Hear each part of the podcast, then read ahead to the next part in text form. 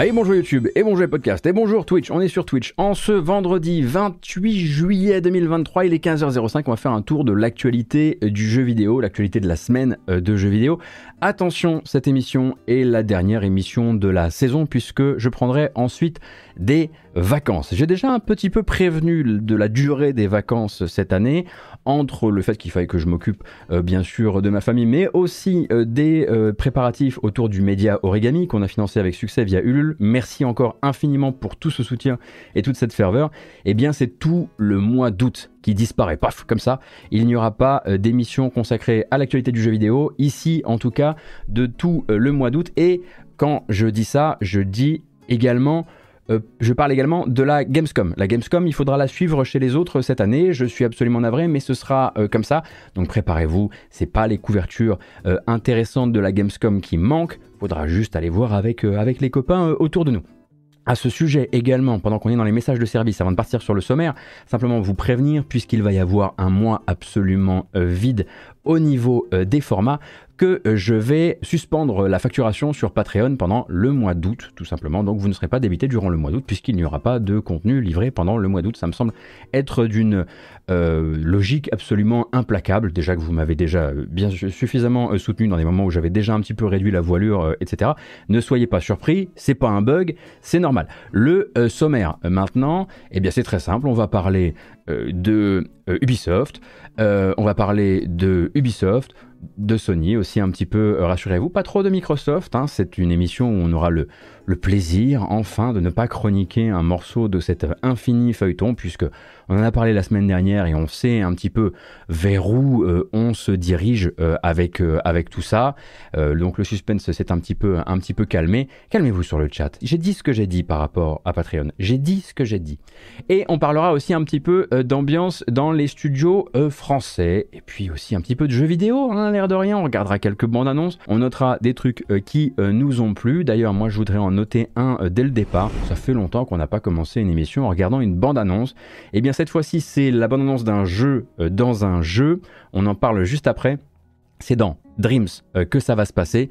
Et on va regarder la bande-annonce de Train qui sera disponible le 1er août. Un jeu Media Molecule à l'intérieur d'un jeu Media Molecule, euh, du coup. C'est assez naturel.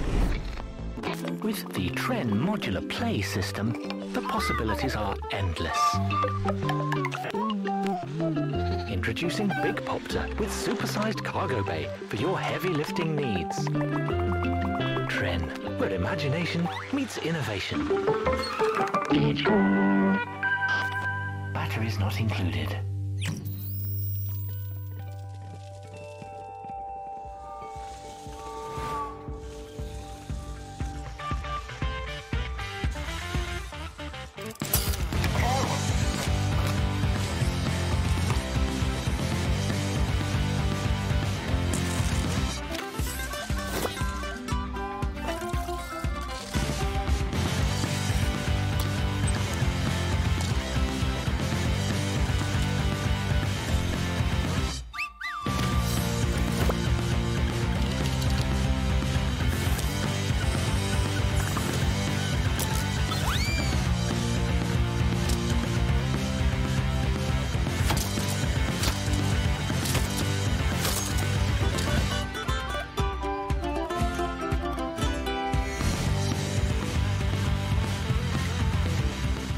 Bon, est-ce qu'on s'est compris à propos de Tren T-R-E-N Eh bien écoutez, alors, attention, il y a eu un logo Xbox qui est arrivé sur la fin, c'était complètement accidentel bien sûr. C'est donc le dernier jeu conçu par Media Molecule à l'intérieur de Dreams, qui comme vous le savez ne recevra plus euh, de grosses mises à jour à partir de septembre. Hein. C'est un projet qui va doucement eh bien, partir euh, dans le catalogue de Media Molecule qui va se tourner vers probablement quelque chose euh, d'un peu plus commerciable. C'est pas un vrai mot, mais c'est pas grave. Et donc Trends disponible, Trend pardon disponible dans Dreams à partir du 1er août et justement Dreams disponible dans le PlayStation Plus du mois d'août, quel que soit votre niveau d'abonnement, que ce soit essentiel, extra ou premium. Si vous n'avez pas encore eu l'occasion d'essayer Dreams, eh bien ce sera le moment. Ça veut dire que si vous êtes abonné PlayStation Plus, eh bien vous pourrez euh, accéder à Train euh, sans frais euh, supplémentaires. Ça c'est plutôt plutôt cool. et d'ailleurs, hein, ce n'est pas le seul jeu qui sera disponible dans le service PlayStation Plus pour le mois d'août pour les, essentiels. Donc vous avez PG à Tour de 2K23. Donc là on est sur du golf bien sûr. Et également Death Door. Bon je vous représente plus Death Door, mais je vous le recommande. C'est vraiment un chouette, chouette jeu avec une chouette euh, BO euh, en plus de ça. Et donc, euh, pour rappel, un train dans Dreams, c'est une création de John Beach. Et John Beach, je crois que c'est écrit au, début de la, de la bande-annonce.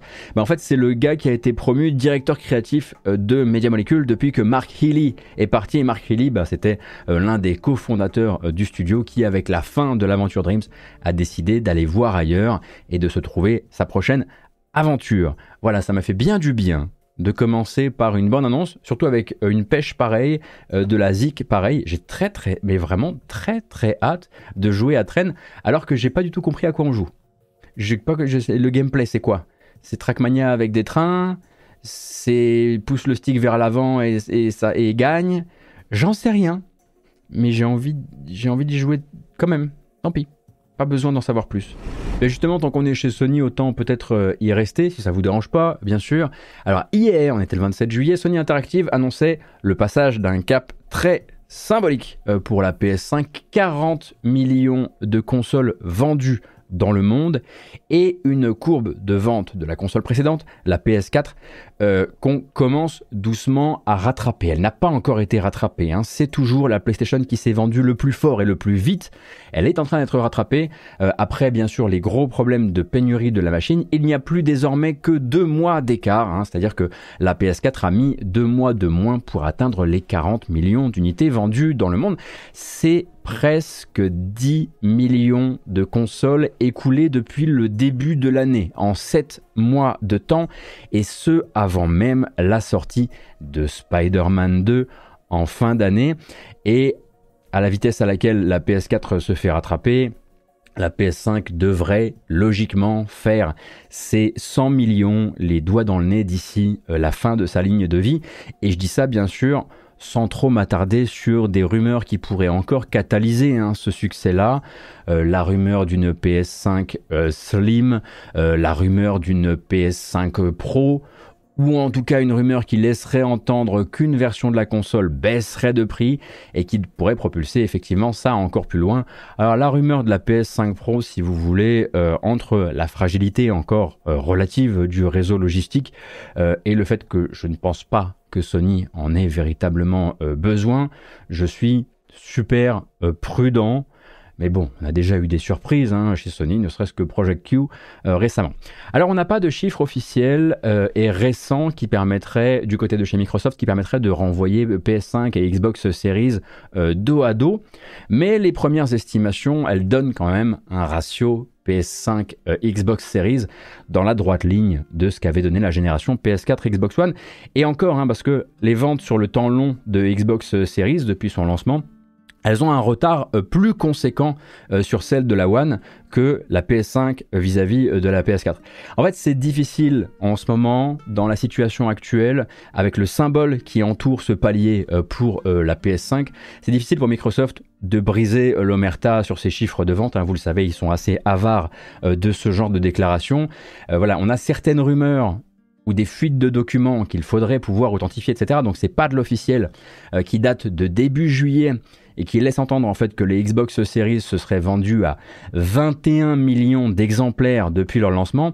On parlerait alors à mi-parcours environ pour les deux machines de 2 PS5 pour une Xbox Series. Encore une fois, tout ça n'est pas officiel, mais le symbole est quand même assez difficile euh, à encaisser euh, et c'est pas forcément un truc sur lequel Microsoft, aurait envie de communiquer. Et avant bien sûr euh, que le cauchemar ne recommence pour moi parce que j'ai dit du mal, j'ai parlé en mal des ventes d'une Xbox, sachez que c'est ma console préférée en fait. Hein. J'adore cette machine. Moi, je voudrais des Xbox Series dans tous les salons. Et si je jouais pas sur PC, je changerais ma PS5 euh, contre une Xbox, euh, à mon avis, très très vite. Mais en termes de machine pure, c'est vraiment ma machine préférée. Et je me désole de voir effectivement le sort qui lui est réservé euh, par le marché, par Microsoft et par euh, le, le, catalogue qui l'a accompagné, par la stratégie de manière générale, parce que c'est vraiment... J'adore cette machine, je la trouve incroyable. Ça y est, je me suis suffisamment blindé là, vous allez pas me tirer dessus cette fois? Non, parce que je commençais un petit peu... J'ai besoin de vacances, hein. j'ai besoin de vacances et j'ai besoin de de douceur aussi. Bon, en fait, a priori, ce serait plutôt officiel hein, au, niveau, euh, au niveau des chiffres de vente de la Xbox, des Xbox Series, pardon. Euh, donc, après, ça, viendrait a priori d'une conférence à Idiot Xbox au Brésil, comme c'est précisé sur le chat, et je rajouterai l'URL euh, de la source dans la description de la vidéo. Alors, une nouvelle qui risque de ne pas plaire forcément si vous faites partie de celles et ceux qui scrutent et célèbrent chaque signe positif venant euh, de chez Ubisoft, chaque signe d'originalité, chaque signe de quelque chose que vous n'aviez pas vu forcément euh, venir, après une mise en chantier qui n'était pas officielle, mais qu'officieusement on, je dis on, les médias de manière générale, euh, savaient réel, le projet d'une suite à Immortals Phoenix Rising a récemment été annulé par Ubisoft. Je n'emploie pas le conditionnel, puisqu'en fait plusieurs sources concordent désormais celle du site Video Games Chronicles qui a sorti l'information euh, le premier, et puis les miennes euh, s'accordent sur ce récent bouleversement euh, chez Ubisoft Québec. Ce qui aurait pu s'appeler Gods and Monsters finalement, puisque le jeu ne s'est jamais vraiment appelé comme ça, et qui aurait pu venir souffler un petit vent de fraîcheur bienvenue sur le catalogue Ubisoft, parce que c'est ce qu'avait fait le premier jeu, eh bien ce n'est plus au programme, et c'est dommage d'une part, et c'est également double dommage, parce que les infos portées par Jeff Grubb l'an dernier, si je dis pas de euh, bêtise était euh, que ça devait se pencher non plus sur la mythologie grecque, mais sur le folklore euh, polynésien. Je pense forcément à Chia, mais du coup, j'aurais été assez curieux du résultat. Depuis la sortie de l'info, on a fait une petite boucle comme ça. D'abord, Ubisoft a dit qu'il ne commentait pas les rumeurs et les spéculations, comme d'habitude. Et puis, Ubisoft s'est exprimé plus officiellement et plus clairement hein, à propos de, cette annulation. En gros, pour confirmer que l'antenne de Ubisoft Québec était en train de réallouer ses ressources à d'autres projets. Là, c'est une, citation. La citation en plus long, c'est L'expertise et les technologies développées par ces équipes serviront d'accélérateur au développement de projets clés centrés sur nos plus grandes marques. Nous n'avons rien à ajouter pour le moment.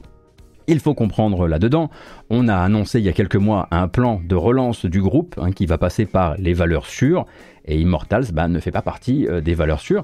Ubisoft avait peut-être euh, encore euh, une assise financière assez solide pour s'essayer à ce projet d'un 2 qui aurait été, je l'imagine, mieux marketé. En tout cas, c'est ce que j'aurais souhaité quand le dev a commencé. Mais là, ce n'est vraiment plus le cas.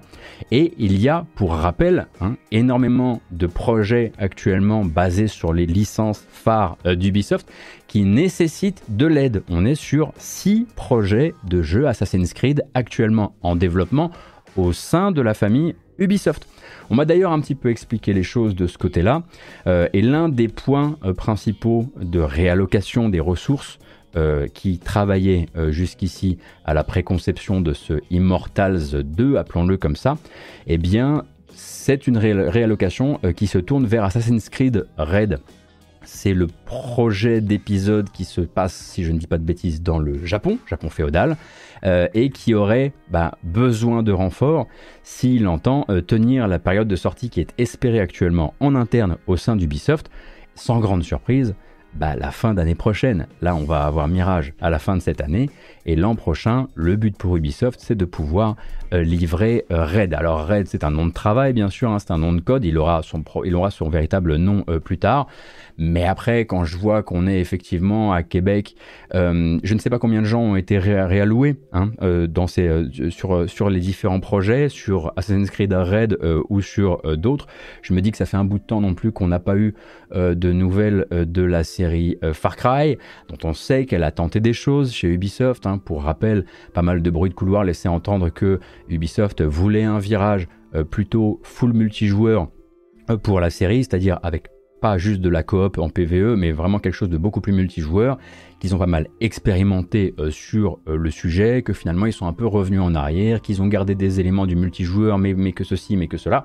Bref, Peut-être qu'une partie de ces équipes s'est aussi tournée euh, vers ben, le Far Cry qui est forcément en, conception quelque part euh, au sein euh, d'Ubi. Mais partez du principe, en tout cas, que Immortals Phoenix Rising, on va pas dire que ça part à la casse, on va dire que ça part au frigo, on n'est jamais à l'abri d'une bonne surprise. Je préfère garder ce genre de foi et me dire que dans un écosystème plus sain, dans un moment moins, moins détresse, on va dire, d'un point de vue financier, véritablement, hein, pour Ubisoft, peut-être que c'est le genre de licence qui pourrait ressortir justement du frigo, mais pour l'instant, ils ne veulent pas y accorder les ressources nécessaires parce que c'est des questions véritablement de, priorité pour eux. On va rester toujours chez l'éditeur français et on va rester aussi dans la réallocation de ressources. C'est maintenant du côté de Beyond Good and Evil 2 qu'on va se tourner. Et non, ce n'est pas pour son statut de projet prioritaire à la stratégie court terme d'Ubisoft, c'est même tout l'inverse.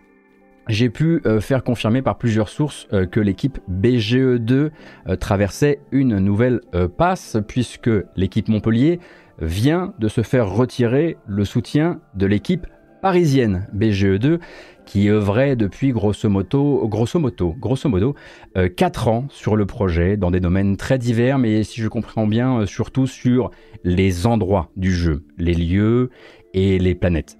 Et en fait, dans un récent euh, email envoyé aux équipes, euh, Ubisoft annonce qu'en raison du caractère absolument euh, décisif du projet Star Wars Outlaws, l'intégralité des forces parisiennes qui étaient liées à BGE2 lui seront bientôt redirigées. On parle de début août pour les équipes artistiques. Pour les gens qui font du level design, pour les gens qui font de l'audio, on parle de début septembre pour les réalisateurs et les chefs d'équipe, et un peu plus tard encore pour les professions d'ingénierie, notamment euh, les gens qui programment des outils. Voilà, si vous voulez vraiment le détail du détail. Donc on rappelle bien sûr hein, que Star Wars Outlaws, ça vise 2024 euh, et ça fait déjà l'objet d'une concentration des efforts d'un paquet euh, d'antennes au sein d'Ubisoft, en plus de l'équipe core chez Ubisoft Massive, les développeurs de The Division 1, The Division 2, d'Avatar qui doit sortir bientôt, et puis ensuite de ce Star Wars Outlaws.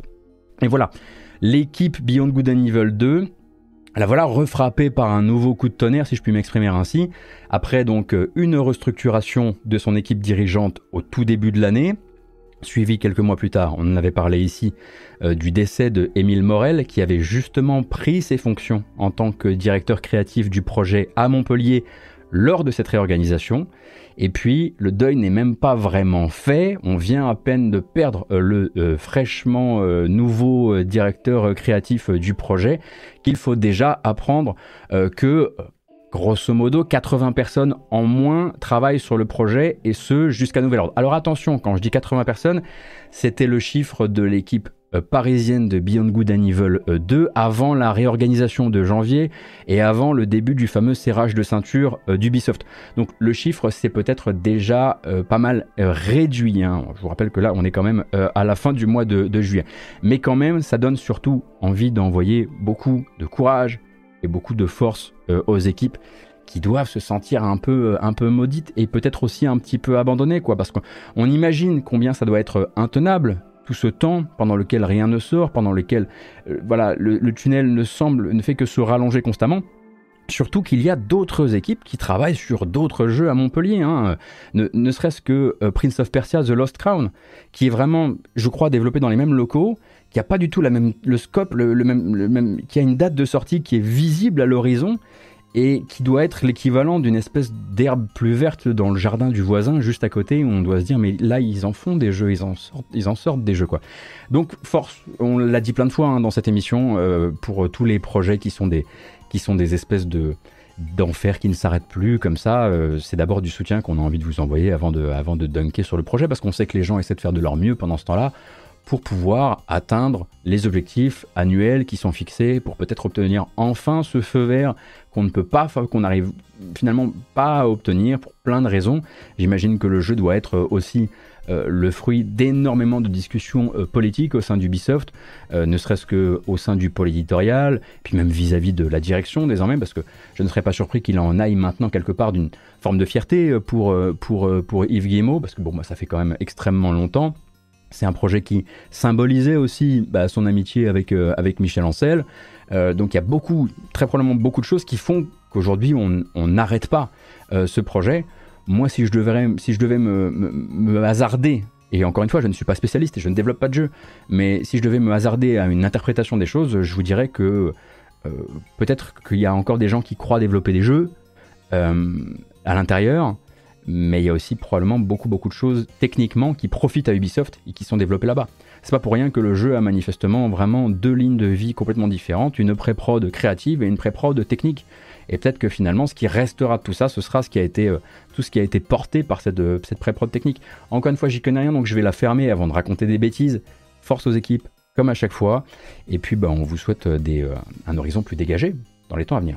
On continue euh, sur Ubisoft. Vous n'avez probablement pas réussi à slalomer entre les mailles de cette histoire de suppression de comptes inactifs Ubisoft Connect, donc l'application Ubisoft PC. Suppression après un certain temps d'inactivité. Un sujet assez polémique qui a été porté sur Internet par plusieurs comptes un peu activistes, on va dire anti-DRM, qui prétendait en fait euh, qu'Ubisoft n'hésitait pas, après 4 euh, ans d'inactivité d'un compte Ubisoft Connect, à supprimer euh, le dit compte après envoi de 3 mails sur une période de 30 jours. En fait, des mails qui vous proposent de une manipulation qui permet de, repousser la suppression. Et selon ces mêmes sources, justement, c'était tant pis si vous possédiez des contenus achetés sur la plateforme avec votre compte et qu'en gros Ubisoft, euh, après vous avoir envoyé euh, trois mails de relance, eh bien euh, fermait la porte qui vous permettait d'accéder à des choses que vous aviez achetées. Ubisoft a très mal géré les réponses à ces accusations. Ils ont pas mal galéré, d'abord parce que les textes officiels à disposition du public étaient bien trop vagues sur le sujet. Les premières réponses qui ont été formulées par le support n'étaient pas du tout assez carrées pour calmer les esprits. La chose a fait boule de neige. Et comme vous vous en doutez, bah, il s'agit bien sûr d'une procédure qui a été mise en place par Ubisoft pour se conformer à une, à une réglementation. Cette réglementation, c'est le RGPD qui vise, euh, pour les gens qui ne connaîtraient pas, entre autres, à empêcher les entreprises d'accumuler des données personnelles dont elles n'ont plus forcément euh, besoin. Donc le but c'est de faire du ménage. Quoi. Alors ce ne sont pas les seuls, hein. d'ailleurs hein, en Europe c'est ce qui est demandé à toutes les boutiques euh, du genre, et ça concerne aussi euh, Steam, le PSN, le Xbox Store, Epic Game Store, etc., etc., que je sache en tout cas. Le truc c'est que Ubisoft a fini enfin par réussir à formuler une réponse claire à ces accusations, et malheureusement, eh bah, comme souvent quand la réponse est plutôt solide, eh elle est beaucoup moins bien euh, partagée finalement euh, que ne l'avait été le contenu, euh, l'accusation explosive de, de départ. et dans cette réponse, justement, il est clairement stipulé et promis par Ubisoft que l'un des critères qui exclut d'office votre compte de toute opération de nettoyage liée au RGPD, c'est le fait de posséder au moins un jeu payant dans votre bibliothèque. Donc sachant que les 4 ans hein, qui servent un petit peu de timer à tout ça euh, ne concernent pas seulement les connexions effectives au logiciel Ubisoft Connect, mais également la pratique de jeux euh, Steam qui sont liés à Ubisoft Connect parce que c'est des jeux Ubisoft quoi. Donc le support d'Ubisoft invite d'ailleurs les gens qui seraient dans le cas euh, où il y a eu suspension de leur compte qui les empêche d'accéder à des jeux qu'ils possèdent, à des jeux Ubisoft qu'ils possèdent sur Steam il invite les gens à se rapprocher justement euh, du, de l'assistance client parce que c'est plutôt une erreur euh, qu'autre chose. Donc en gros, on est sur une formalité qui est tout à fait répandue partout ailleurs. 4 ans, c'est censé être la limite imposée par cette réglementation. Mais en fait, on a rarement l'occasion de la constater sur Steam, sur Xbox ou sur PlayStation. Bah, parce qu'on les utilise, quoi. Alors qu'Ubisoft Connect, bah, on l'utilise pas, quoi. Tout simplement. non, mais après, effectivement, on pourrait rajouter euh, autre chose. C'est que je crois que dans la réponse euh, officielle, il est bien question de jeux que vous posséderiez sur votre Ubisoft Connect, mais il n'est pas question en revanche de contenu que vous auriez acheté euh, sur des free-to-play Ubisoft auxquels vous joueriez. Et ça, ça me semble être encore un, petit, un petit angle mort qui est assez qui serait important de pouvoir euh, éclaircir, en tout cas de pouvoir expliciter dans les temps à venir. Mais vraiment, la galère qu'Ubisoft, vraiment, ils ont ramé comme pas possible pendant une partie de la semaine, juste pour pouvoir répondre le truc que les gens avaient besoin d'entendre. Si tu as un jeu chez nous, on ne peut pas fermer ton compte. C'est pas difficile à dire, quoi. Alors j'imagine qu'il y a dû avoir une très très grande désorganisation, le fait que ça tombe pendant l'été et plein d'autres choses. Mais bah du coup, comme je disais, le machin qui a fait boule de neige, il est beaucoup plus grand aujourd'hui sur Internet que la réponse officielle. Euh, qui est arrivée beaucoup plus tard, euh, qui, a, nécessité euh, des, articles de presse qui ont été mis à jour. Il y a ceux qui ont été mis à jour, il y a ceux qui n'ont pas été mis à jour, etc., etc. On va parler de Tencent et on va parler de Techland. Voilà, je crois que j'ai grosso modo tout dit et je pense que vous pouvez terminer cette news vous-même.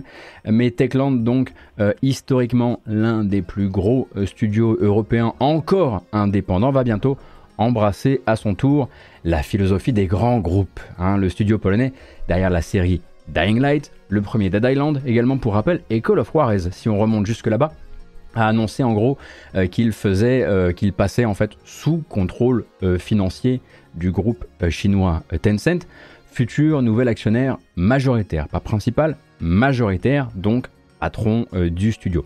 C'est une transformation importante, hein, après 30 ans à naviguer seul, parce que oui, et eh bien figurez-vous que le studio a 30 ans dans les pattes tout de même, et le studio bien sûr se veut rassurant sur le sujet, le patron qui s'appelle Pavel Marchevka reste à son poste, et il a obtenu de Tencent, et il me semble que c'est assez courant euh, dans les opérations de rachat du groupe, euh, une propriété conservée par le studio des licences qui avaient été conçues par Techland. Dans le même ordre d'idées d'ailleurs, mais bon, ça c'est toujours un petit peu moins facile à rendre contractuel, on va dire. Le studio promet qu'il va conserver son indépendance éditoriale, ce qui se vérifie plutôt bien en vérité. Hein. Pour l'instant chez Tencent, vous me contredirez sur le chat, mais jusqu'ici, ça s'est plutôt vérifié jusqu'au moment où peut-être que le machin va se refermer sur lui-même, euh, naturellement. Et donc, le euh, Techland aura toujours le droit de choisir la nature éditoriale de ses futures créations, euh, sachant, pour rappel, qu'il travaille ces jours-ci non pas sur un Dying Light 3, mais sur une nouvelle licence, une licence Heroic Fantasy en monde ouvert, avec des éléments d'action RPG, bien sûr. Bah voilà, hein, un truc. moi, pour l'instant, je l'imagine comme un Dying Light médiéval et quelque part, je suis ok avec ça, dans le sens où ils avaient essayé de faire tirer le deuxième euh, Dying Light un maximum vers une ambiance médiévale. Euh, attention, les zombies sont pas confirmés, hein, ils ont rien dit de ce côté-là.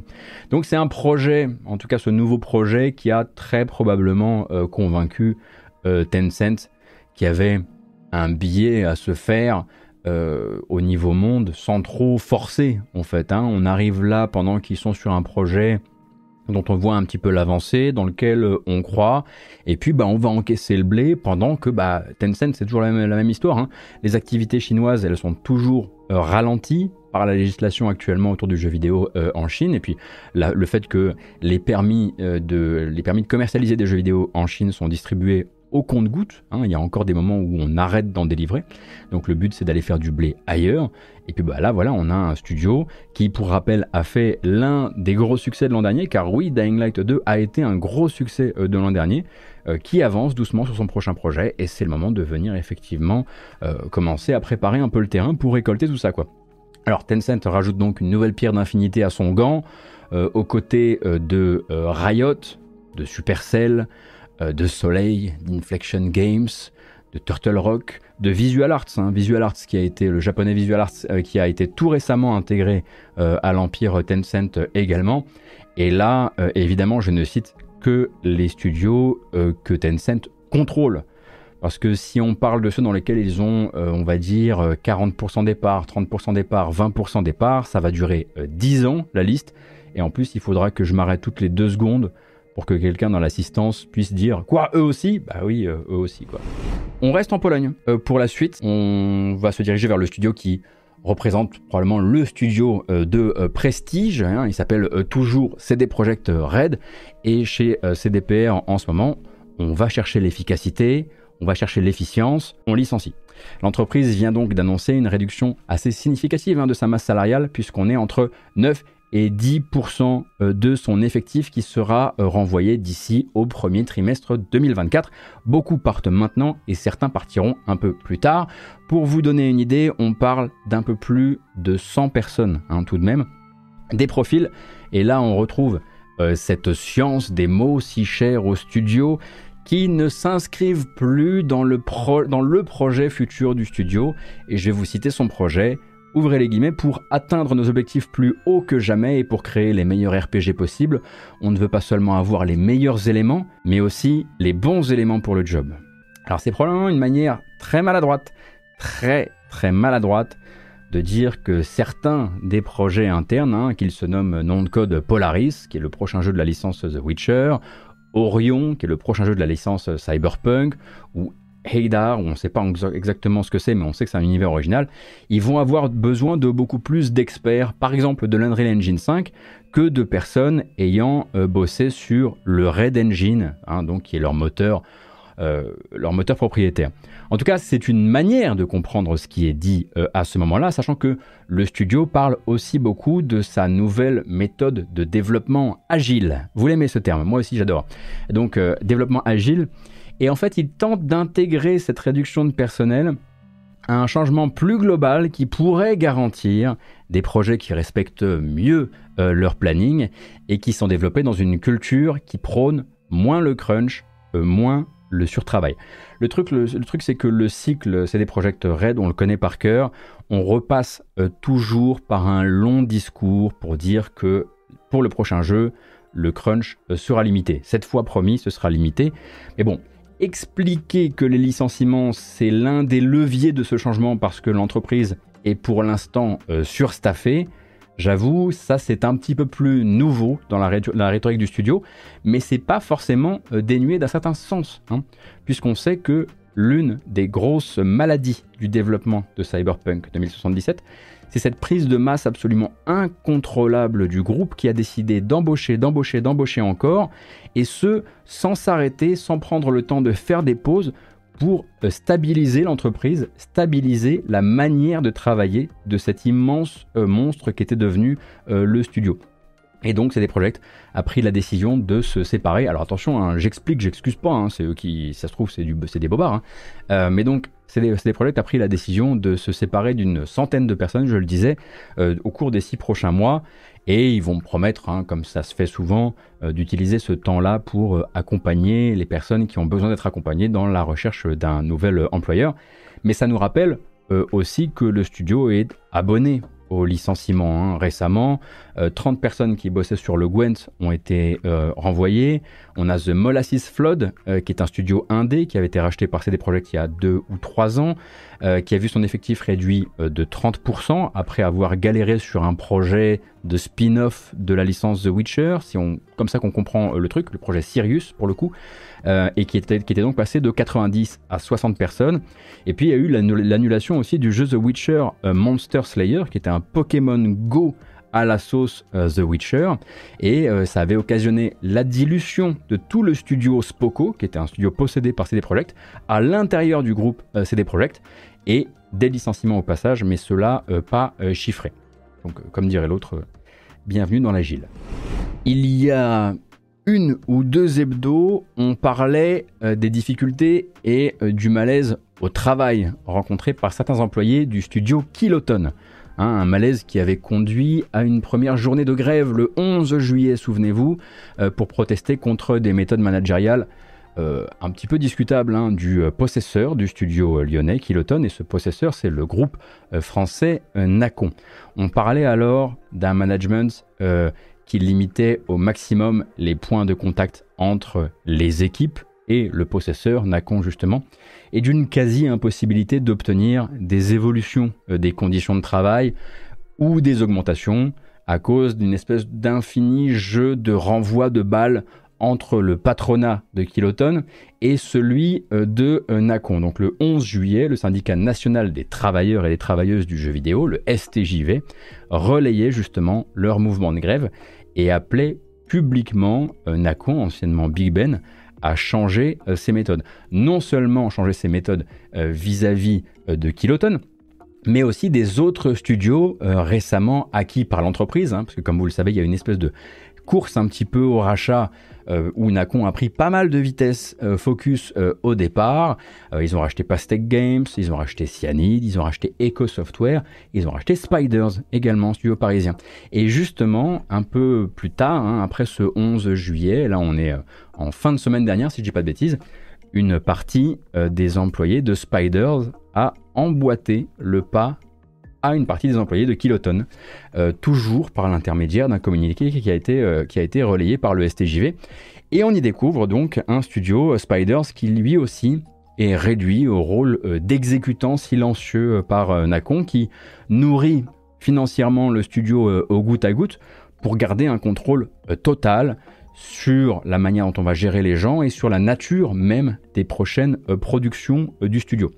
Là-bas aussi, euh, le management du studio et le management de la maison mère, Nacon, jouent à se rejeter la faute pour ne pas euh, proposer aux employés des phases de négociation satisfaisantes, aussi bien sur les salaires, les revalorisations de la grille salariale de manière générale, les conditions du travail à distance hein, qu'il faut pouvoir inscrire dans les textes, le manque de canaux aussi qui permettrait de signaler des abus en interne, et bien sûr pour une plus grande transparence du management dans son ensemble, tout ça, eh bien c'est des choses que une partie des employés de Kiloton reproche à Kiloton, et c'est une, une, des choses qu'une partie des employés de Spiders reproche à Spiders.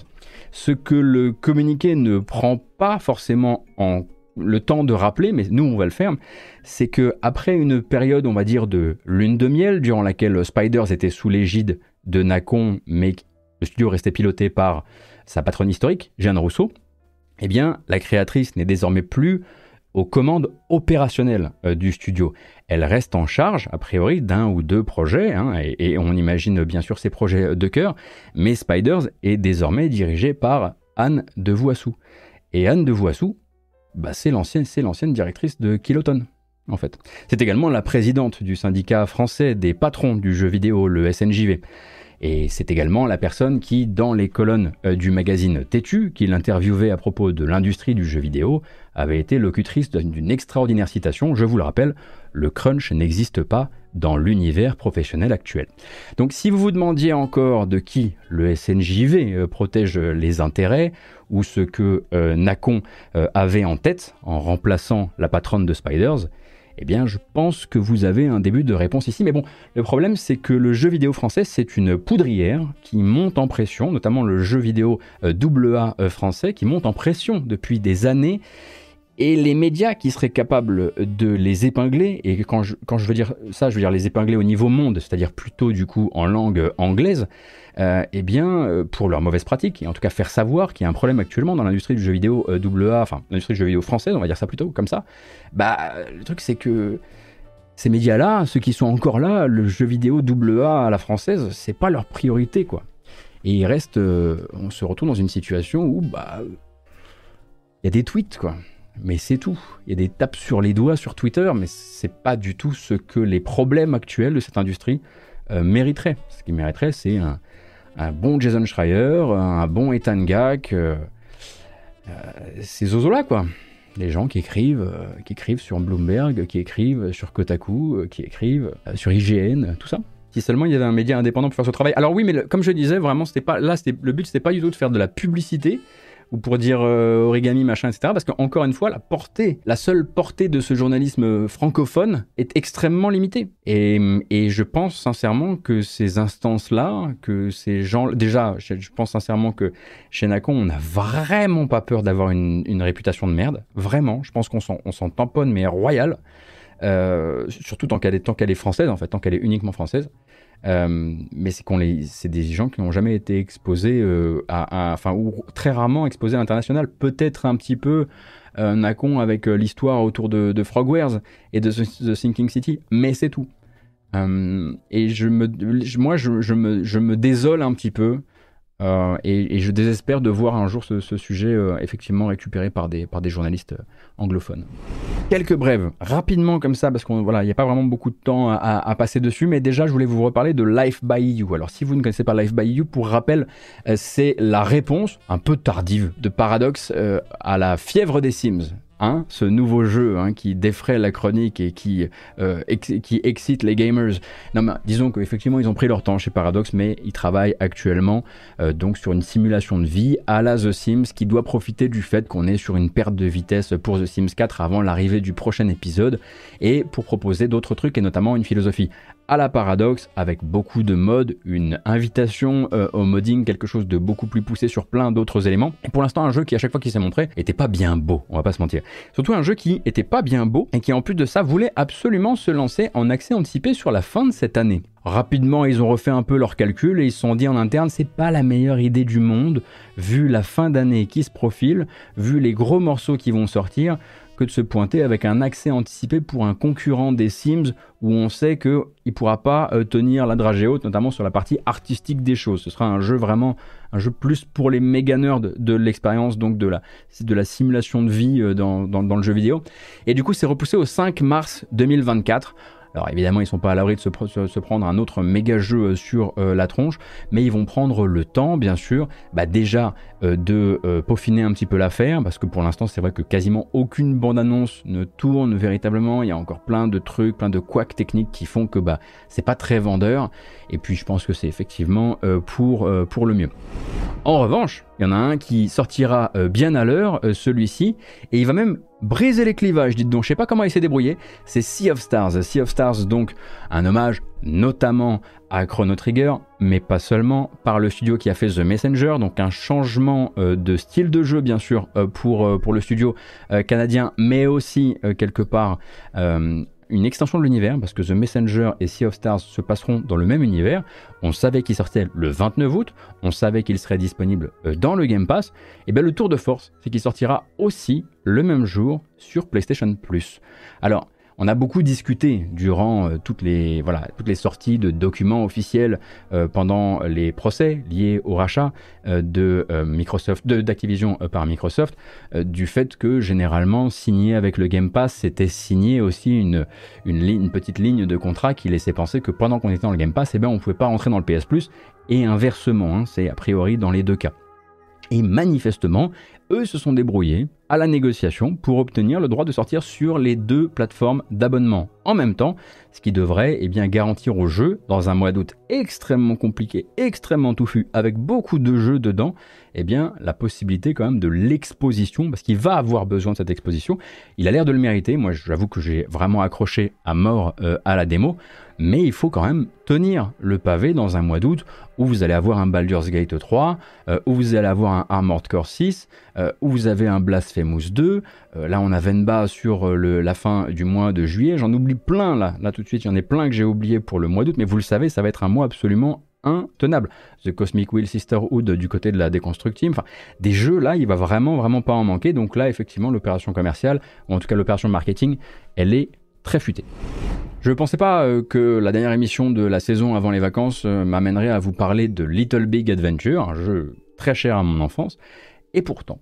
Alors, je ne sais pas si vous étiez au courant, mais il y avait actuellement une sorte de double projet au sein d'un studio français qui s'appelle 2.21. Alors 2.21 n'est pas, euh, comment dire, n'est pas un studio qui a été créé par tous les anciens de Adeline Software, de Delphine Software? Adeline Delphine? J'en oublie, je crois que c'est Delphine. Euh, et, mais cependant, effectivement, c'était une équipe notamment euh, de jeunes gens qui voulaient faire euh, revenir Little Big Adventure par deux biais différents. D'un côté, un reboot, c'est-à-dire que c'est un projet qui avait commencé sa ligne de vie plutôt comme l'annonce d'un Little Big Adventure 3 avant que cette histoire soit un petit peu redéfinie comme un reboot intégral de ce que devait faire le premier Little Big Adventure. En gros, un, nouveau jeu dans cet univers, mais qui soit pas, euh, soit pas dans la continuité scénaristique euh, des deux premiers. Ça, c'était un truc, ça semblait extrêmement lointain. On avait du mal à se faire vraiment une idée euh, de quand ça pourrait sortir. Et il se trouve que ce projet-là va complètement eh bien, partir au placard, au frigo, à la cave, comme vous voulez au profit d'un projet beaucoup plus gérable vis-à-vis de la taille de l'équipe, qui est une version euh, remastered du premier Little Big Adventure. Une version d'ailleurs à laquelle vous avez peut-être pu, euh, vous avez peut-être pu participer à un test technique qui a eu lieu sur Steam. On pouvait s'inscrire pour jouer, voilà, prendre un peu le jeu en main, faire nos retours euh, à l'équipe. je crois que cette bêta, elle est quasiment terminée. Si elle n'est pas terminée, il reste quelques heures et peut-être que d'ici à ce que je mette ça sur YouTube, ce sera euh, terminé, terminé. Mais donc un LBA euh, remastered qui s'appelle du coup Twin Sands euh, Little Big Adventure Remastered. Et ça, c'est ce que le studio va réussir à faire. C'est-à-dire que ils ont essayé le reboot, le troisième épisode slash reboot, ils ont essayé de le pitcher à des éditeurs pour faire, euh, bien sûr, pour choper du, budget, pour euh, agrandir la taille de l'équipe, pour se mettre effectivement en, conformité avec le besoin du, du, jeu. Et a priori, ce que 2.21 annonce, c'est un manque, enfin à constater, c'est un manque d'engouement on va dire, global autour euh, de la marque. Peut-être un jeu un peu euh, bâtard à pitcher, puisque c'est à la fois un jeu d'action, à la fois un jeu d'aventure, un jeu d'infiltration, euh, mais qui n'a pas la profondeur de chacun de ces genres séparément. Et a priori, bah, ce qu'ils ont surtout constaté, c'est que les éditeurs n'étaient pas intéressés tout simplement par ce projet de reboot, si bien qu'ils se sont dit, écoute, ce qu'on nous, ce qu'on peut faire là avec ce qu'on a, avec nos moyens, c'est faire ce remastered. Et on imagine euh, bien sûr euh, qu'une fois euh, qu'ils auront déjà réussi à faire ce remaster et sorti un premier jeu, parce que c'est un studio qui n'a jamais rien sorti jusqu'ici, et je m'étais laissé expliquer qu'en gros il était quand même composé de beaucoup de jeunes développeurs sortis d'école, si je dis pas de bêtises, et eh bien peut-être que là, si bien sûr succès il y a, et encore une fois, il faudra voir l'engouement autour de la marque Little Big Adventure, ça c'est encore très à discuter, hein. vraiment il faudra, faudra qu'on surveille ça, Peut-être qu'ils envisageront euh, ce fameux euh, projet de reboot, mais pour l'instant ce n'est absolument pas euh, à leur portée. Ils l'ont bien senti et j'imagine que s'ils ne sont pas passés par le crowdfunding, c'est très probablement aussi parce qu'ils ont des moyens, des engagements réseaux sociaux, les discussions avec les éditeurs, les inscriptions à certaines petites campagnes de bêta pour le remaster par exemple peuvent fournir des chiffres. Et si on voit vite que ces chiffres-là sont bien moindre que ce qu'on aurait imaginé, j'imagine qu'on ne se fait pas la douleur, on ne se fait pas la violence d'aller encore euh, faire une campagne de financement participatif euh, euh, qui, se, qui se plantera. Et on en a vu. Hein, des, campagnes de crowdfunding pour des vieilles gloires du jeu vidéo français, de la, vraiment la French touch du, jeu vidéo, se planter royalement et dans un silence absolu, sans même que la plupart, même des médias jeux vidéo, et le temps euh, de euh, et le temps d'apprendre l'existence du, crowdfunding. Quoi.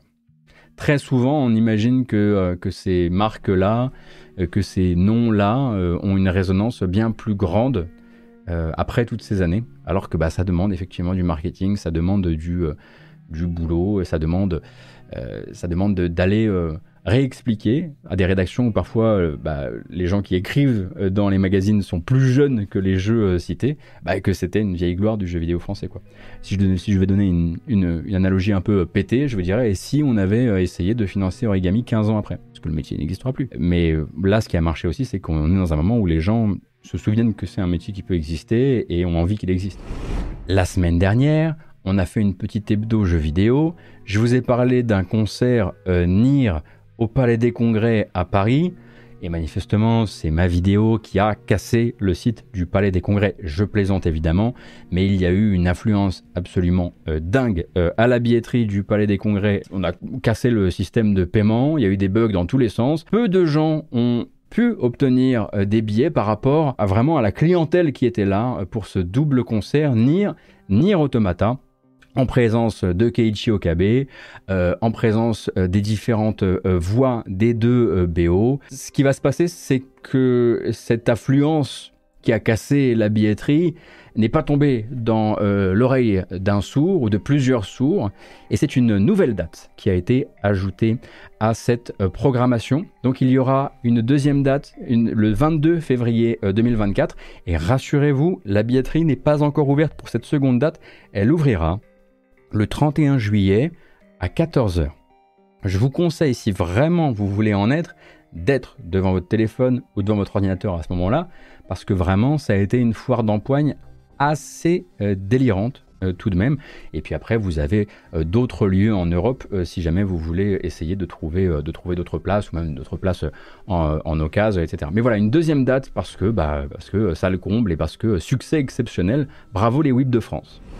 Je vais vous parler de Lionbridge. C'est la première fois qu'on parle de Lionbridge euh, ici, mais voilà, il y a un début à tout. C'est l'une des plus grosses agences de localisation de l'industrie du jeu vidéo. Donc la localisation, c'est de l'adaptation et de la traduction euh, dans différentes langues. Et cette entreprise s'est mise dans des draps pas très jolis récemment auprès euh, de ses traducteurs et de ses traductrices en annonçant de manière assez unilatérale une réduction de ses tarifs. Alors, quand je dis unilatéral, c'est-à-dire euh, zéro consultation. Hein. Voilà, la, localisation, il faut dire que c'est un petit milieu qui est tenu par quelques très grosses boîtes qui vont euh, tirer toutes les conditions de travail vers le bas grâce à cette espèce de mainmise, d'oligopole qu'elles ont, ont sur le marché. Et cette fois, du coup, Lionbridge s'attaque de manière un peu plus brutale qu'à, l'accoutumée, parce que c'est déjà un sujet, à la question des fuzzies. Les fuzzies, c'est un terme anglais, du coup, en gros le flou, euh, c'est des segments qui sont des segments qui sont à traduire, hein, parce que tout ça c'est que du texte, hein, c'est du traitement de texte. C'est des segments à traduire qui sont jugés comme euh, trop proches les uns des autres pour mériter le tarif de traduction euh, normal. Enfin, à la base, c'est pas ça. Les fuzzies, c'est ce qu'une première analyse par une machine détermine comme étant des chaînes de caractères vaguement similaires et donc ils sont classés comme fuzzies. Et ce sont ensuite ces entreprises qui ont la main mise euh, sur le secteur, qui fixent une espèce de tarif euh, réduit. Qu'importe s'il s'agit d'une véritable euh, similarité qui demande moins de boulot, je vais acheter des pommes, je vais acheter des poires, ou si les phrases semblent à une machine extrêmement proche, et c'est justement toute la distinction entre les deux qu'il faudra aller chercher lors de l'adaptation, lors de la traduction, bref, la nuance. Quoi. Et donc, Lionbridge euh, s'est retranché derrière les excuses, bien sûr, euh, de la compétitivité. Euh, et ils ont envoyé à tous leurs collaborateurs une nouvelle grille tarifaire en mode marche ou crève, hein, grosso modo, pendant bah, et vous connaissez un peu, vous connaissez ce scénario par cœur, je me demande pourquoi je vous le raconte encore, pendant que le patron de la boîte et les actionnaires n'ont pas eu à s'inquiéter du tout pour leurs revenus, on n'est pas sur des questions de compétitivité à aucun moment. Et forcément, avec la grève actuelle des comédiens et des scénaristes aux États-Unis, l'ambiance n'est pas franchement à se laisser faire en tant que travailleur, travailleuse euh, du jeu vidéo, euh, de la localisation, de ces métiers-là, de ces métiers déjà précarisés. Donc on voit doucement sur Internet ce qui ressemble, vu d'ici, hein, de loin en tout cas, à des regroupements de personnes qui tentent en tout cas d'alerter euh, les médias et les gens qui relaient ce genre de choses sur le sujet. On va suivre ça, hein, au cas où pourrait s'entamer un bras de fer intéressant dans les temps à venir entre les traducteurs, les traductrices et ces grosses boîtes euh, comme Linebridge. Et je réalise que c'est un petit peu se foutre de la gueule du monde que de dire on va suivre ça dans la dernière émission avant mon mois de vacances. Mais en tout cas, je vous recommande de suivre ça. C'est vrai, je l'avoue, je suis dans ma hype Starfield. Je sais, hein, je connais, c'est mon Sonic Cycle, je le connais par cœur, je sais comment ça se passe. J'ai posé les armes, je sais ce que j'aurais pas dans les combats, je sais ce que j'aurais pas en termes de finition du jeu, même s'il est manifestement brandi comme étant le jeu Bethesda qui, sortira en jour 1 avec le moins de, de gros bugs mais j'y suis. Mais comme j'ai été là pour tous les autres jeux, j'étais même là pour Fallout 67. Donc là, je suis assis dans ma petite euh, navette, j'attends le décollage le 6 septembre, et forcément, eh bien, je m'intéresse beaucoup plus à la communication du jeu. Et ça tombe bien parce qu'en ce moment, eh bien, la communication du jeu, elle est plutôt chouette, avec euh, des petits trailers animés, on va dire une mini-série animée de trois vidéos qui durent entre 2 euh, minutes 30 et, et 3 minutes, qui vont présenter des endroits emblématiques de l'univers du jeu je vous propose qu'on en regarde un. C'est un petit court métrage animé de 2 minutes 40. Euh, c'est pas sponsor, c'est pour le pur plaisir d'avoir un truc qui change euh, vis-à-vis du reste de la communication euh, de Starfield. Il me semble que le film s'appelle Supra et Ultra. ça raconte, vous allez voir, vous allez, vite voir le truc. Mais je vous recommande les trois petits courts métrages qui sont très très cool. Il y a Supra et Ultra, il y a Les Fondations de l'Espoir, et le dernier c'est La main nourricière. En anglais, ils appellent ça The End That Feeds. voilà, allez, c'est parti.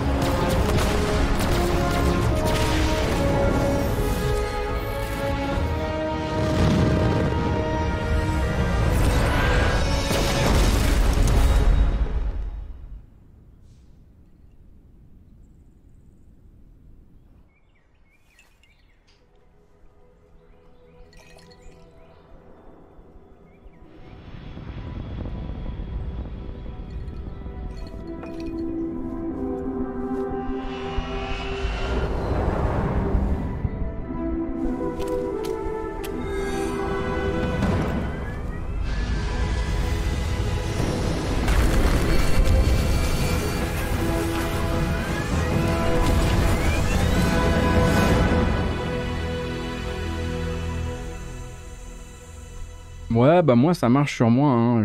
Excusez-moi, hein. je suis pas là pour faire la publicité du jeu, mais moi j'aime bien. Voilà.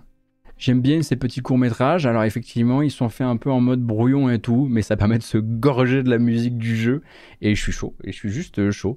Et, mais ça va être, on va, on va rire, on va rire. Il va y avoir des bugs horribles. Le jeu sera beaucoup trop old school, à mon avis, en termes de même de, de, de, de, règles RPG. Ils vont revenir avec des factions, des jauges de réputation. On va être là, genre, mais qu'est-ce que c'est 2012 Et Bethesda répondra, oui, c'est 2012. Est-ce qu'il y a un problème? Et je dirais, bah, pas du tout.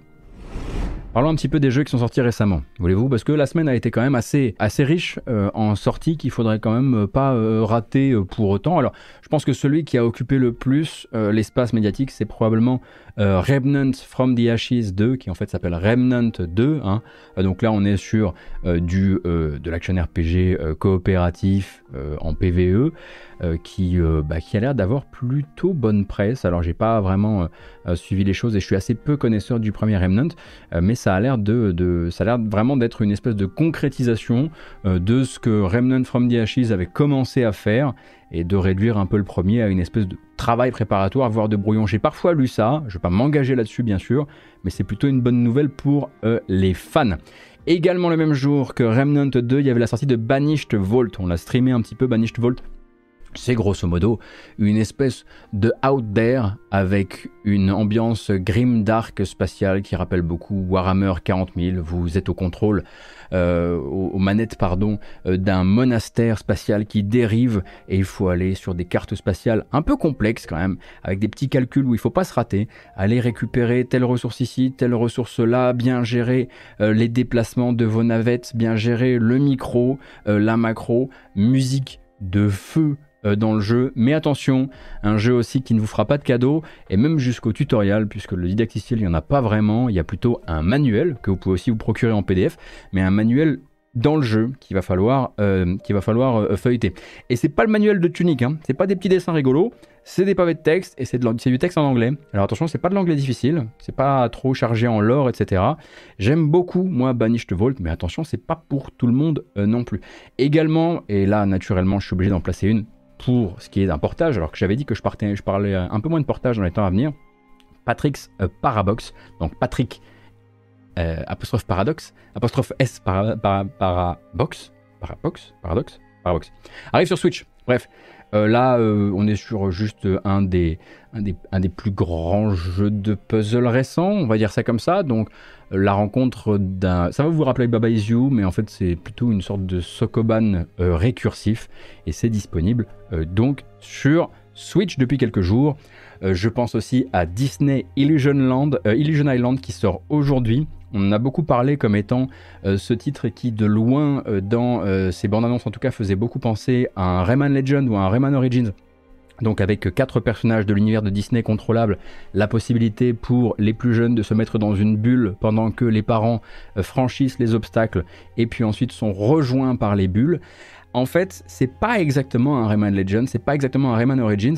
Les tests parlent plutôt d'une sorte de mon premier Metroidvania et dans, dans le meilleur sens du terme. C'est-à-dire que j'ai vraiment entendu que c'était un jeu donc plutôt pour effectivement les enfants, ou en tout cas pour les jeunes joueurs et joueuses qui veulent faire une première découverte, un Metroidvania sans baston, où tout est une affaire de puzzle euh, de, de puzzle de plateforme, et manifestement très recommandable. Je vous laisse vous intéresser bien sûr aux différents euh, tests qui sont disponibles sur le net, mais ça a l'air d'être plutôt une bonne surprise, avec en plus de ça, si je dis pas de bêtises, de la musique par David Housden, qui a notamment fait la musique euh, de euh, Thomas Was Alone. On a Double Dragon Gaiden Rise of the Dragons. Là, bah, c'est un beat'em up. Quelle surprise. Un beat'em up qui reprend bien sûr l'univers de Double Dragon euh, et qui, le, voilà, qui va le chibiiser un petit peu. On peut dire ça. On a le droit de dire ça. Je, je vais dire chibiiser. Alors, a priori, plutôt, sans, sans, avoir là le, véritable renouveau du beat'em up, a priori, c'est plutôt bien reçu euh, par, euh, par la communauté et c'est plutôt du coup une, une, bonne nouvelle. Bien sûr, dans les, dans les classiques, on pense à Ratchet Clank Rift Apart qui est sorti sur PC. Hein, et puis bah, si vous n'avez pas de SSD magique, manifestement ça marche quand même. Euh, et également dans le Nintendo Switch Online, je me, suis obligé de, le préciser, mais Zelda Oracle of Ages et Oracle of Seasons, Oracle, pardon, euh, sont tous les deux arrivés dans euh, le Switch Online si vous avez bien sûr le bon euh, tiers d'abonnement. Je crois que c'est pas nécessaire en l'occurrence d'avoir les deux tiers d'abonnement, je me souviens plus. Mais bref, les deux, ces deux Zelda, un petit peu particuliers effectivement par essence, sont arrivés dans le NSO. Et il y a un truc que je voulais également préciser, ça c'est des jeux de la semaine. Hein ça fait quand même euh, beaucoup, eh bien c'est l'arrivée d'un jeu Telltale. Alors pour ça, il faut revenir un petit peu en arrière. Telltale décède bien sûr aux alentours de 2018, si je ne dis pas de bêtises, et la marque Telltale est rachetée par quelques anciens, ainsi que de nouvelles personnes qui avaient envie de faire vivre l'esprit euh, Telltale. Et à partir de là, le studio, eh bien, euh, décide non plus de se lancer dans une production absolument industrielle et de refaire les, erreurs, les erreurs de Telltale, mais plutôt d'être euh, en maîtrise d'ouvrage avec d'autres studios de développement qui vont les aider à faire ces jeux-là et notamment euh, là un studio qui les aide sur The Expense. Euh, et The Expense donc euh, Telltale Series a, sorti son premier épisode hier si je ne m'abuse. Attention ça n'a pas la meilleure presse du monde manifestement parce que beaucoup de gens qui ont pu jouer à plus d'épisodes qu'il n'y en a actuellement disponibles c'est à dire qu'eux ils ont pu jouer à trois épisodes eh bien s'inquiète un peu euh, de ce format, on va dire, euh, épisodique qui aurait été un petit peu forcé là-dedans, alors que le jeu aurait pu mieux respirer sans avoir, sans s'être forcé effectivement à ce modèle euh, épisodique qui force des rythmes par épisode avec des cliffhangers, etc., etc. Mais en tout cas, le premier épisode est sorti. Il en arrivera 5 ou 6 et il en sort un avant les reports euh, éventuels, parce que ça peut arriver, il doit en sortir un toutes les euh, deux semaines. Voilà. Et euh, pour les gros jeux attendus sur les mois à venir, vous pouvez noter que Armored Core, Armored Core a non seulement dévoilé du gameplay, dévoilé du gameplay aussi avec enfin l'interface, mais le prochain From Software, qui pour rappel arrive très bientôt, s'est laissé essayer par pas mal de journalistes de créateurs de contenu. Donc si vous voulez là actuellement avoir un premier retour sur, bah, en gros, euh, c'est quoi? Est-ce que c'est un Souls avec des robots? Non, la réponse est non, et là, les gens sont unanimes pour dire non, non, c'est Armored Core. Eh bien, vous avez effectivement euh, pas mal de previews à lire ou à euh, regarder. Et puisqu'on est sur ce mois d'août, sachez que du 2 au 7 août, eh bien, vous aurez la possibilité de vous inscrire à une bêta fermée de Payday 3 car oui, euh, cet épisode qui doit vraiment euh, venir euh, sauver financièrement son éditeur, c'est réannoncé lors des conférences de juin, arrive je ne sais plus exactement quand Payday 3, mais en tout cas, en cas il y a une bêta fermée à laquelle vous pourrez vous inscrire sur le début du mois d'août, du mois d'août pardon, je vous rappelle, entre le 2 et le 7 août.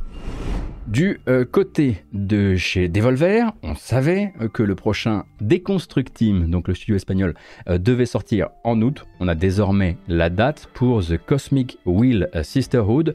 il est possible que vous connaissiez surtout le studio pour The Red Strings Club, qui était leur dernier jeu commercial à date.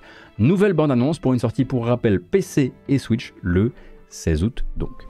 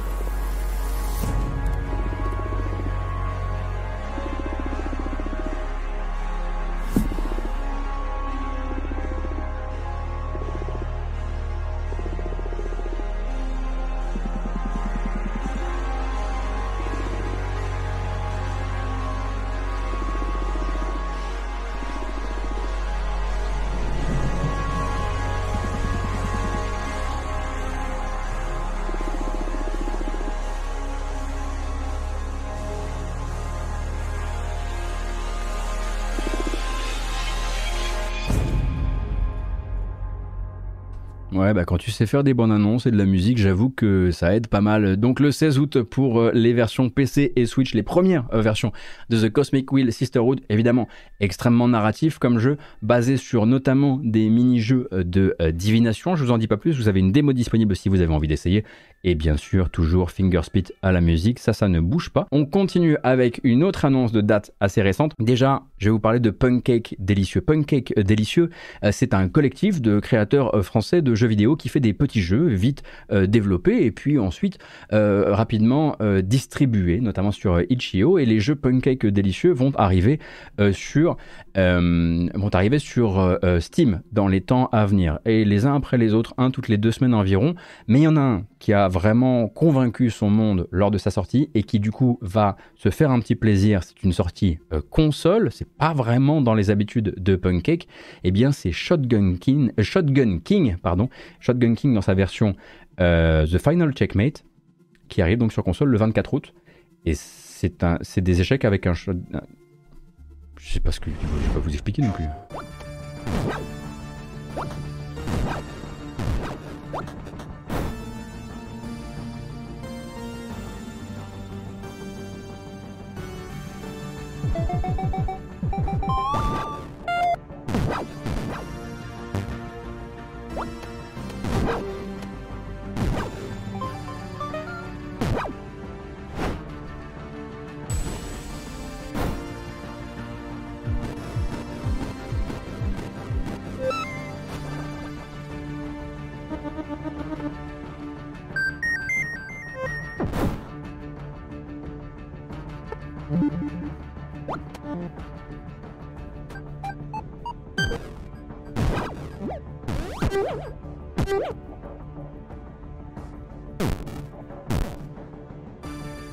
Vous n'avez pas forcément à attendre cette version sur console, hein, parce qu'effectivement là c'est la, la bande-annonce euh, PlayStation que j'ai choisie, hein, parce que voilà ici on est partiel évidemment, euh, mais en fait euh, sinon cette version est déjà disponible sur, sur Itch.io, honnêtement Shotgun King ça défonce, hein. c'est vraiment très très bien, c'est assez redoutable avec une, comment dire, une, une enveloppe roguelike qui ajoute, enfin qui qui fonctionne très très bien avec ce jeu où il va falloir à la fois respecter les règles des échecs, mais aussi les règles du shotgun, bon, qui sont un petit peu plus adaptables celles-ci.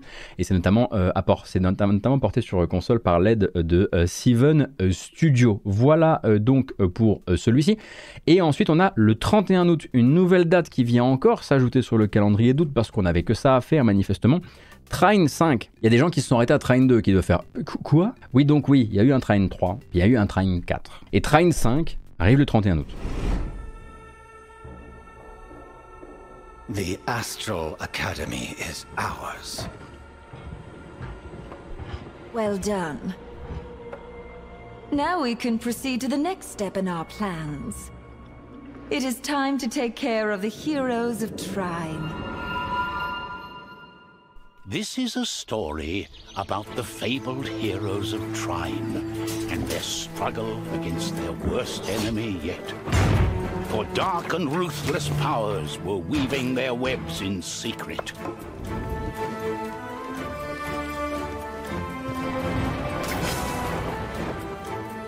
They have my children! Lady Sunny, that cursed monster! What's stopping me from firing an arrow through your lying face? My new kingdom will have no use for the remnants of the old one. Alors, il y a un truc, effectivement, pour les gens qui seraient arrêtés à Train 2, en fait, ce qui s'est passé, c'est que Train 3 est sorti, c'était, ça avait fait les gros titres à l'époque. D'ailleurs, c'était sorti durant un été aussi, il me semble. Euh, Train 3 est sorti vraiment en morceaux. Le jeu n'était pas fini, il est sorti tel quel, c'était assez catastrophique et c'était, ça n'a pas fait une très bonne euh, publicité euh, au studio qui ensuite, quand il est revenu avec un Train 4, les gens étaient un peu moins intéressés. J'imagine, en plus, il me semble que le 4 était pas un, jeu d'une incroyable générosité, générosité, pardon. Eh bien, peut-être qu'il faudra se poser la question de voir, suivez un peu les, bancs, les critiques de celui-ci pour savoir si on est vraiment sur le retour d'un gros jeu de train ou si c'est voilà la série qui grappille ce qu'elle peut euh, et livre ce qu'elle peut livrer pour essayer de faire survivre le studio parce que euh, chez Frozen Byte ça fait partie bon bah voilà euh, ça fait partie c'est la série l'une des deux séries en l'occurrence qui a vraiment mis du beurre dans les épinards. Une dernière bande annonce avant qu'on se dise au revoir pour un mois de vacances. Et là j'ai bien choisi mon truc, je suis assez content. Les développeurs de Rain World. Je ne sais pas si vous connaissez Rain World, mais Rain World, on est plutôt sur de, euh, du jeu de survie un peu, un peu du rail, hein, qui n'est pas particulièrement gentil avec vous, avec cette espèce de petit euh, chat limace dans des tableaux en 2D, pixel art, très très beau, musique de feu. Eh bien, ils ont décidé de changer un petit peu d'ambiance. On n'est plus du tout sur de la survie, ni de la plateforme, ni même euh, de la terreur, parce que parfois ça pouvait être un peu terrifiant, je trouve. Euh, après, je suis terrifié par beaucoup de choses. Et le studio, euh, donc comment il s'appelle déjà? Ah, je me souviens plus comment il s'appelle. Bref, ils sont partis sur complètement autre chose et ils annoncent, il s'appelle Vidéo Cult, Vidéo Cult. Et Vidéo Cult, ils viennent d'annoncer, enfin, viennent, il y a une semaine environ, Airframe Ultra. Airframe Ultra, les images parlent très bien d'elles-mêmes. Ce sera pas pour tout le monde, mais en tout cas, ce sera pour moi.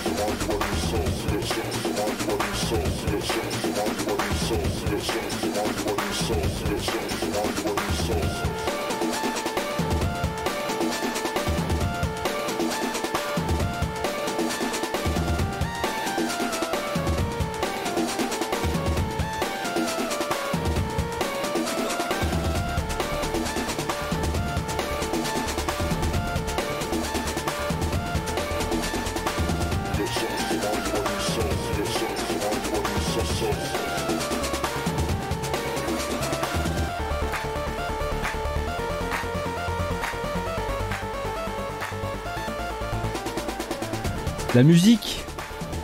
La musique. Rien que pour la musique, hein, même si effectivement vous n'avez peut-être pas la nostalgie du PS1 Core nécessaire pour un jeu comme euh, Airframe Ultra, peut-être que le reste, euh, d'un point de vue musical, ça vous fera un bon album. Alors pour l'instant, on n'a pas encore de date, et puis comme vous pouvez voir, hein, c'est vraiment des bouts de jeu, des bouts de niveau mis euh, bout à bout, mais j'avoue que cette esthétique, moi, elle me plaît beaucoup. Euh, j'aimerais beaucoup l'avoir exploré, l'explorer un petit peu plus dans les jeux néo-rétro que font euh, les développeurs indépendants. Et elle est effectivement beaucoup moins enjôleuse et facilement euh, enjôleuse que ne peut l'être le pixel art Super NES hein, par exemple. Hein. ça fait tout de suite beaucoup plus niche. Mais voilà donc Airframe Ultra annoncé par les développeurs de Rain World. Très étonnant parce qu'effectivement on est sur un changement d'ambiance assez foot, assez foot, assez foot Qu'est-ce qui m'arrive aujourd'hui? Assez fou euh, entre euh, les deux jeux, n'importe quoi. Mais alors, ces petits, euh, ces petits freins où on va déraper en tirant une espèce de avec une barre de fer qu'on fait qu'on fait grinder sur la route là j'avoue que je suis plutôt, euh, plutôt chaud pour ça.